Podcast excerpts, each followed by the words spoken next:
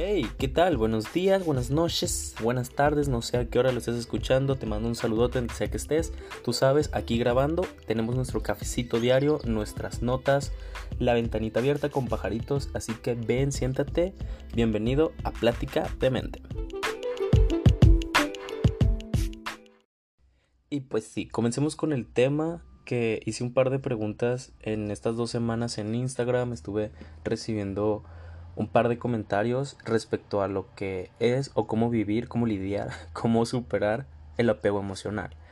Y bueno, esta es una parte en la que hay muchas personas que no saben que sufren de apego emocional y es que en la cultura mexicana, yo soy de México, es muy común este tipo de prácticas donde creemos y nos educan para necesitar una persona, un compañero de vida, un noviazgo, una relación, incluso un amante. O sea, todo este tipo de cosas son necesarias y hay que alimentar ese amor que está mal sustentado.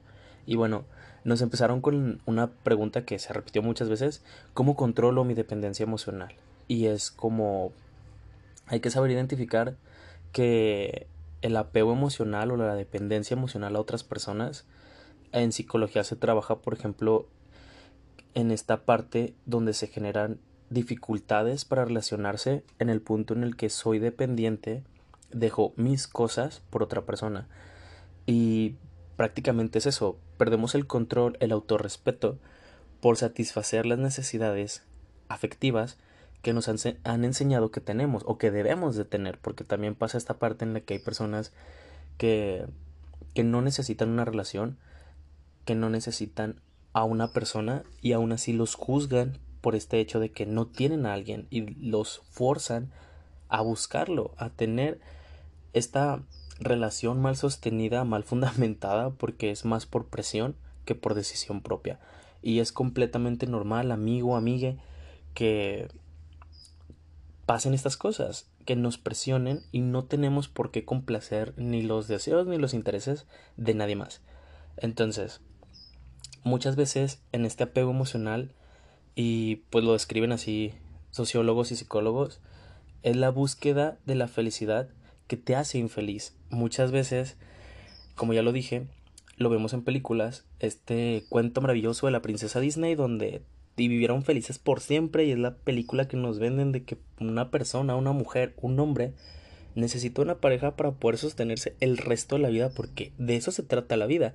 Y no, no es algo que sea como la finalidad, sino es algo que haces en el proceso de y todavía generaciones este atrás de la mía, yo, yo soy del 99 y creen que esto es la única finalidad de la relación. Hay día de hoy embarazos que solo son porque pues es que qué otra cosa voy a hacer.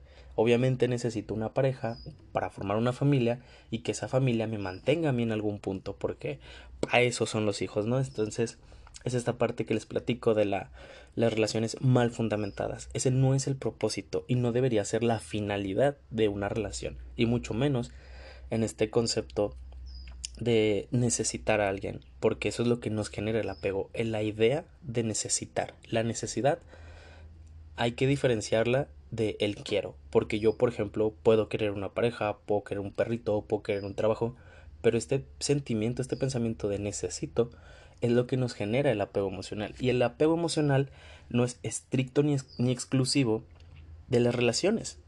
Y con esto no me refiero solamente a las relaciones amorosas. En las relaciones afectivas, platónicas, también existe este apego emocional, en el sentido en el que creemos que necesitamos solamente esa persona. Y hay un punto entre creerlo porque hay eh, expectativas de que sí, o sea, yo voy a tener mi mejor amigo por siempre, mi mejor amigo, y vamos a ser de que Befis forever, pero no. Este, nos engañan también con esta parte de que las relaciones son así de sencillas, encontramos a alguien y esa persona se tiene que quedar con nosotros o encontramos un trabajo y eso va a ser para siempre. Entonces, nos creamos esta idea y la estructuramos, la formamos de que eso va a ser para siempre y las cosas no son efímeras, no, no pueden ser eternas en el sentido de que siempre voy a trabajar donde mismo, siempre voy a estar este con la misma persona, siempre voy a tener a mis padres, porque este apego pues está en todas partes, hablamos de apego emocional en general, esta dependencia emocional.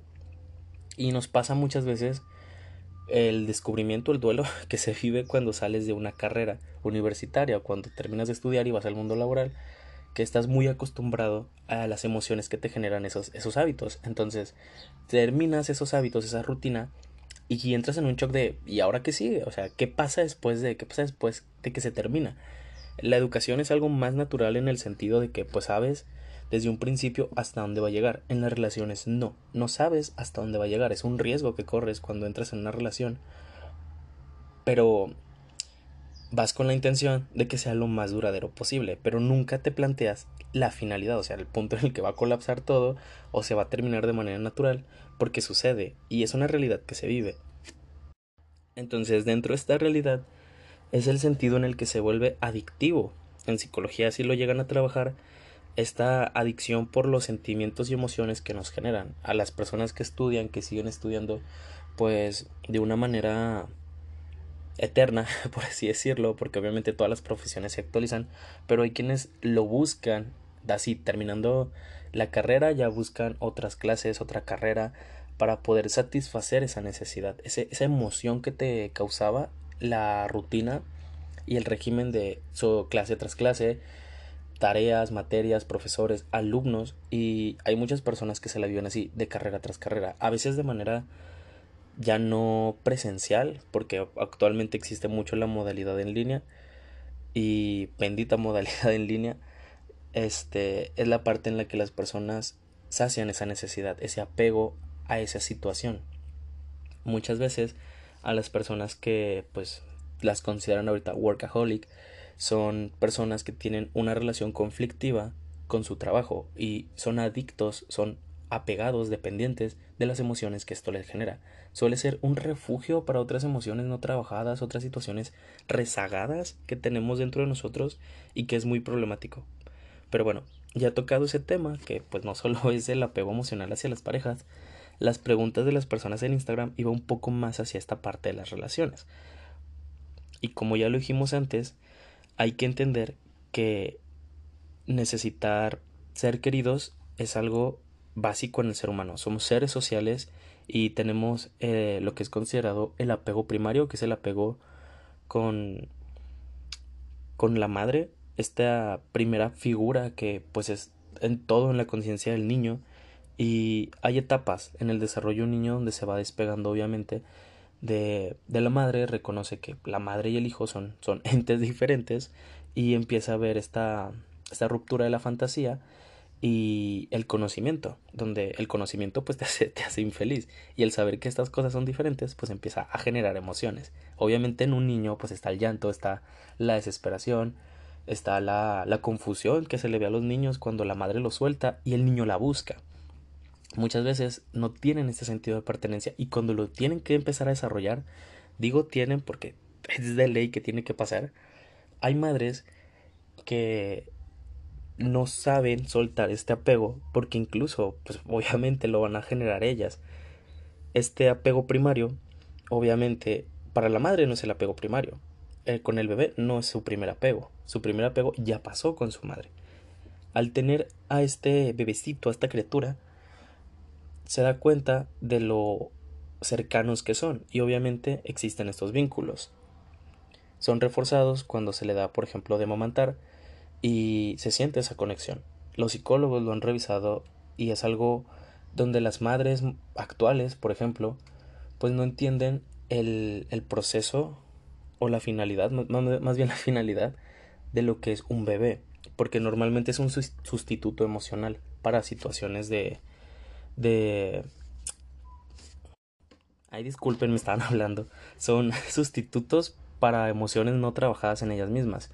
Normalmente cuando nos enseñan lo que es el amor, el cariño, las relaciones, pues obviamente sabemos que va a evolucionar a una pareja. Y ese es el punto donde muchas madres, padres, estructuran sus vidas en base a esto. Y es un ciclo que les comentaba, o sea, no nos enseñan a amar, no nos enseñan a querer, a responder a las relaciones, las hacemos con una poca base fundamentada de propósito o finalidad que terminamos haciendo cosas sin saber qué es lo que estamos haciendo.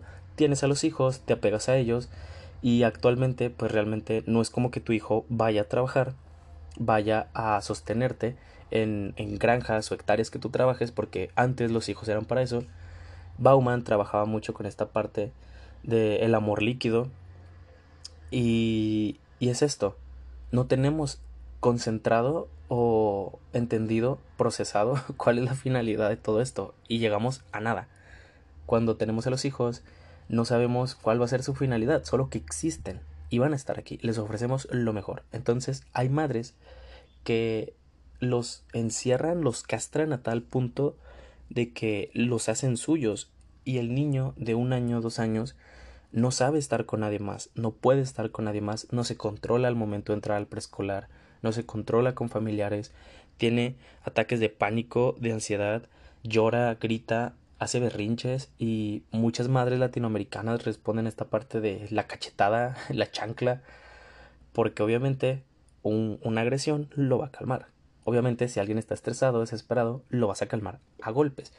Y a estos niños hay etapas, normalmente después de los seis meses, cuando empiezan a tener este sentido de el, el, típico juego, ¿no? De onta bebé y que te tapas y el bebé se asombra de que no estás y luego sí estás.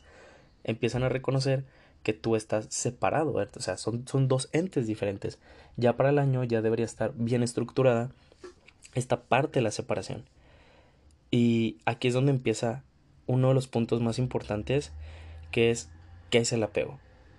Yo ya tengo este apego con mi madre, ¿cómo es que esto se refleja en un futuro? A muchas de las personas que sufrimos, sufren de apego emocional, hay puntos en los que no se trabajan estas emociones porque no se les da conciencia de qué es lo que sucede. Hay que entender que ser esclavos del amor y del cariño no es funcional, no nos va a llevar a ningún lado y se hacen apegos patológicos.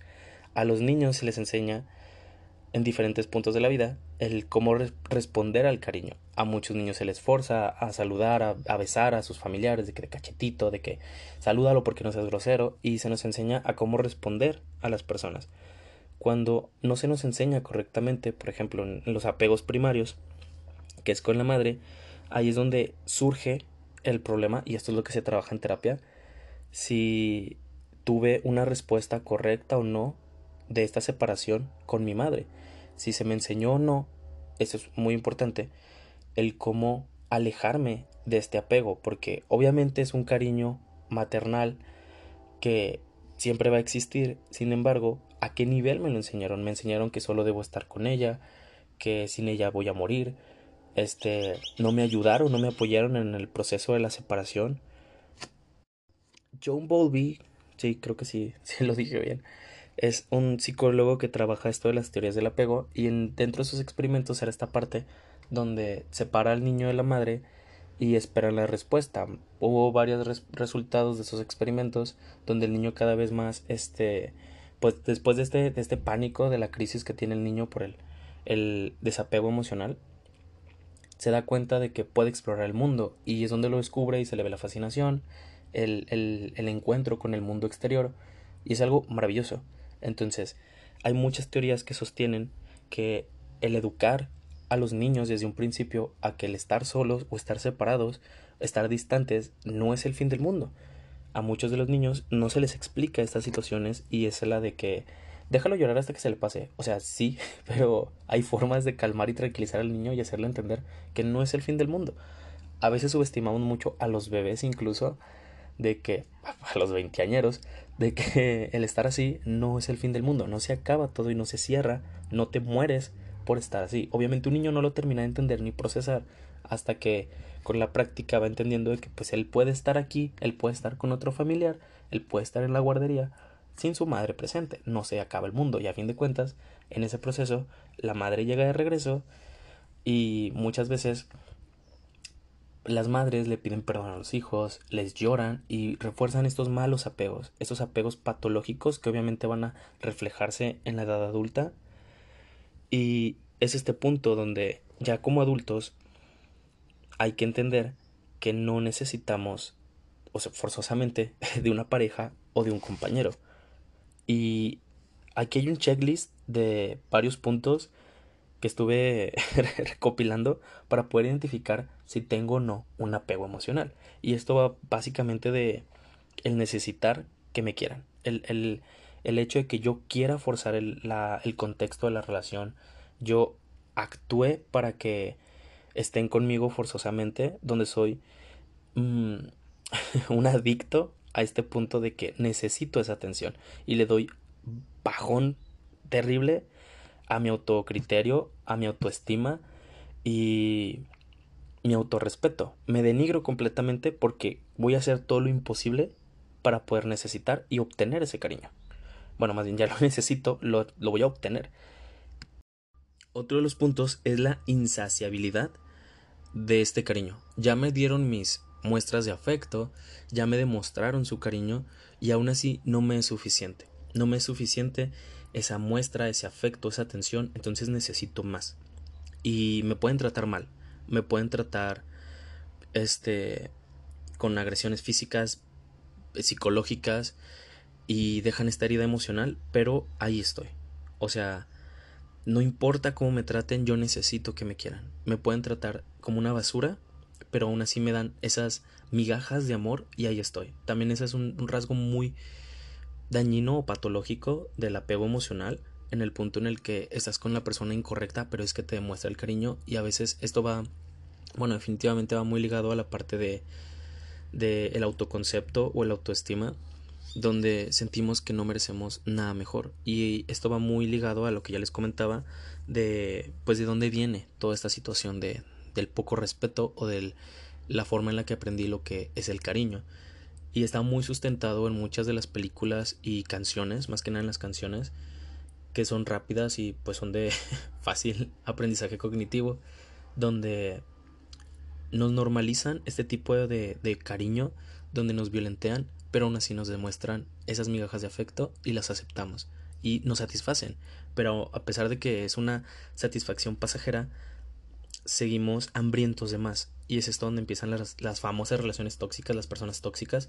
Pero también decirle tóxico es despojarlo el nombre real, es despojarlo de lo que está sucediendo, porque generalizamos todo. Ahorita a todo le queremos llamar tóxico y le quitamos el nombre. Y dándole nombre y atributos a las situaciones nos van a poder ayudar para poder solucionar las cosas. Y también otro de los puntos de este checklist es dejar de hacer. Dejo de hacer mi vida cotidiana y es donde pues, el apego se, se vuelve patológico en el punto en el que interfiere con mi vida cotidiana y es riesgoso para mi salud, para mi estilo de vida, para mi economía en muchos de los casos porque hay parejas que por este apego, por esta relación dañina, dejan trabajos, dejan escuela, dejan familia y es algo que no se puede sostener así. No puedes entregar toda tu vida por una persona. Y eso es uno de los puntos siguientes, el, no poder salir y no poder hacer sin la persona. No puedo despegarme del teléfono por estar viendo los mensajes, no puedo salir tranquilo porque estoy pensando en qué está haciendo, no lo dejo salir tranquilo porque no puedo quitarme de la cabeza la idea de qué estará haciendo. Y ese es otro de los puntos. Los celos ansiosos o las situaciones caóticas. Muchas veces, y a todos nos pasa, esto es algo muy normal, al principio de las relaciones inmaduras, que nos hacemos de una mentalidad de caos dentro de las relaciones, de que imaginamos situaciones de riesgo y situaciones de riesgo desea entender como ya está hablando con alguien más, ya no me quiere, ya no le interesó, porque se tarda en contestar mis mensajes. Estás al pendiente dentro de estos celos ansiosos de el tiempo de la respuesta, la última conexión, los likes, este, en torno a las redes sociales, pero se va al mundo, bueno, se despeja del mundo virtual y se va al mundo real. Cómo se para, cuánto tiempo está conmigo, cómo ve a las demás personas. y esto, esto es muy dañino y es un signo de la patología en el punto en el que el apego ya no es sano. Si puedes estar con alguien pero te hace daño el estar con esa persona, el estar con alguien porque tú no terminaste de estar bien, no terminaste de entender cuál es el punto de la relación y básicamente lo ves como una necesidad forzada. Estos son unos puntos súper generalizados, obviamente podríamos encontrar más. Te invito a que hagas este repaso de, de qué, qué es lo que te sucede para trabajar en eso. Obviamente, pues ir a terapia el trabajarlo con algún profesional porque los amigos no son consejeros y por ejemplo escuchar este podcast te puede ayudar a, a reconocer cosas pero no las cura. O sea, no, esto no es terapia tampoco. y bueno, ya pasado el pequeño checklist, hay que recordar este punto donde yo les comentaba que nos venden un amor ilusorio, un amor insano, en el punto en el que las películas nos pintan la fantasía de la, la relación perfecta es el estar con una persona que te quiera y ese es el único propósito. Ya hablamos dentro del checklist que es esta parte también de no poder salir. No se trata de que estar con alguien sea despegarte de todo lo demás o que haya terminado tu vida social, tu vida familiar, afectiva, que ya ahí muere. O sea, no, es, es, algo parte de, es una persona que integras y hay que tener muy consciente esto. Las relaciones son esto, el estar con alguien y agregarlo a tus planes de vida, a tu desarrollo personal, integrarlo a la familia y no completamente consumirlo ni dejarte consumir por lo que otra persona haga. Es muy común en México esta parte de ya se casó, ya se va a quedar con la familia del esposo, porque pues parejas heterosexuales, donde es muy común que en las fiestas familiares, las, las celebraciones especiales, Año Nuevo, Navidad, Día de Reyes, no sé, lo que celebren, este es más con la pareja del hombre, es con la familia del hombre, porque la pareja suele ceder este tipo de cosas porque cree que así es, cree que así debe ser. El ceder en esta relación emocionalmente dañina es algo muy insano y se ve mucho en los casos de divorcio, leyendo para, para el podcast un par de casos, donde en los divorcios sea muy común esta parte, donde las mujeres o los hombres tienen este crisis, este brote de que es que me arruinaste la vida, este, se supone que esto iba a ser para siempre, es, es el punto en el que no se habían visualizado estas, estas situaciones, donde obviamente las relaciones no son eternas. Y pueden trabajarse eternamente, no digo que no, hay relaciones que duran años y llegan a viejos, pero obviamente porque tienen una buena base, están bien sustentadas, pero también pasa la parte de que viven en caos y conflicto. Porque pues podemos ver una cosa, pero no sabemos qué es lo que pasa en el trasfondo de. Cuando estas parejas suelen terminar, suele pasar esta parte del brote o la crisis, donde es más común en las mujeres, culpan al hombre. Y es muchas veces porque a las mujeres se les enseña más esta parte de que la maternidad es la finalidad de todo. Y obviamente en la maternidad va de cajón la pareja va de cajón el esposo que debe mantener y al hombre se le da esta educación más de sostener del sustento económico que, que el afectivo, porque sí suele ser más común la, la distancia emocional entre padres e hijos y obviamente hay muchas familias que no entienden que, que no es que se conviertan de pareja a, a maternidad, o sea, o paternidad, es esta parte en la que son una familia y esto eh, compete con, con, la pareja, que la pareja no deja de ser pareja solo porque hay hijos. Hay que cuidar también estas partes de que cuando llego a este punto, pues bueno, porque estoy con esta persona, ya cumplí este punto de tener hijos, ya ahí se acaba y muere. No, claro que no. Hay un desarrollo de los hijos, hay un desarrollo incluso de la pareja y una fortaleza de las convicciones que ambos tenían, ya sean proyectos de vida, metas en conjunto, este punto en el que pues yo como persona individual, o sea, porque sigo siendo una persona individual, pero con alguien que me acompaña, pues yo tenía pensado este mi negocio y mi pareja me apoya, pero es mi negocio, son cosas que yo construyo, que obviamente se pueden o no compartir, pero son deseos individuales que no se deben destruir solo por estar con alguien. Y es uno de los puntos que muchas familias a día de hoy no han llegado a entender. Y, se ve, se ve en la realidad donde hay familias donde la mujer odia a la pareja porque le arruinó la vida, le arruinó las, las expectativas que tenía. Y esto va al punto de tener una inmadurez afectiva. Ya lo había mencionado, creo, hace poquitito en el podcast, donde no quiero sufrir. No, esto nos pasa en, las relaciones de, de secundaria, que normalmente donde se desarrollan los primeros noviazgos de todo es color de rosa, manito sudada, no quiero sufrir. Y cuando se vuelve una relación madura, bueno, cuando se exploran los pros y los contra de la otra persona, las inseguridades, los defectos, los, las problemáticas comunes que, por ejemplo, pues suele ser muy posesivo, suele ser celoso. Bueno, esa persona tendría que trabajar en eso. O al contrario, o sea, soy yo la persona que tiene que trabajar en eso. Entonces, hay puntos en los que esta inmadurez afectiva reconoces a otra persona y se vuelve una madurez afectiva. Dentro de la relación pues está la etapa de luna de miel y obviamente eso tiene que evolucionar, tiene que crecer. Y hay un punto en el que dices, bueno, va, este, ya tengo a esta persona, la quiero, la acepto, la entiendo y obviamente valoro todo esto, valoro el que sea celoso porque no es mm, dañino para la relación, no es posesivo, no es tóxico, porque usan la palabra tóxico para todo, no es agresivo, no es violento, suele ser impuntual, suele ser grosero, pero no conmigo, o sea, en general su, forma de expresarse suele ser este impuntual, suele ser sucio y aún así lo acepto. Y más que nada porque lo comprendo. Comprendo y acepto estas partes de la relación y es donde hay una evolución de este tipo de, de relaciones. Y pasa en todos los ámbitos. Esto no es exclusivo de las relaciones em, afectivas de amor, sino también en las de amistad, las platónicas, e incluso lo podemos llevar al, campo de las del trabajo, donde reconozco que mi trabajo me explota, me humilla, me tratan mal, bueno, hay que reconocer que hay que retirarse de ese punto. Sin embargo, hay trabajos en los que dices, bueno, va, o sea, no gano lo mismo que en otras empresas, este, acepto y tolero la forma en la que me tratan porque es, es digna, acepto a las personas que trabajan aquí, las entiendo, las comprendo y, y quiero esta parte, no tengo un, un apego dañino en mis círculos, en mis áreas de trabajo, porque esto aplica en todo. El apego emocional va en todo. Por ejemplo, en, las cosas materiales también lo podemos llevar. Los celulares, las casas, porque obviamente son cosas que construimos, son cosas que conseguimos con esfuerzos y con dedicaciones, por ejemplo, la carrera.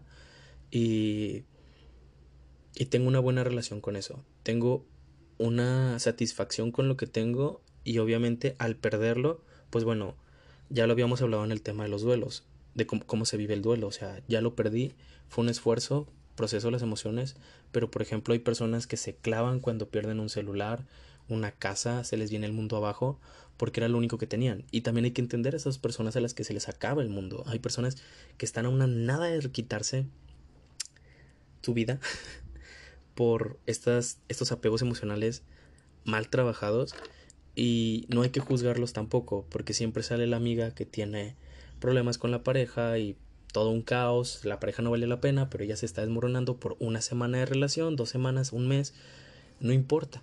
Hay que apoyar a estas personas y entenderlas, apoyarlas en su proceso y no juzgarlas, porque a todos nos ha pasado estos tipos de apegos. En menor o mayor cantidad hay que entender, comprender y dejar pasar lo que tenga que pasar, aprender de lo que se tiene que aprender e ir a terapia, porque básico.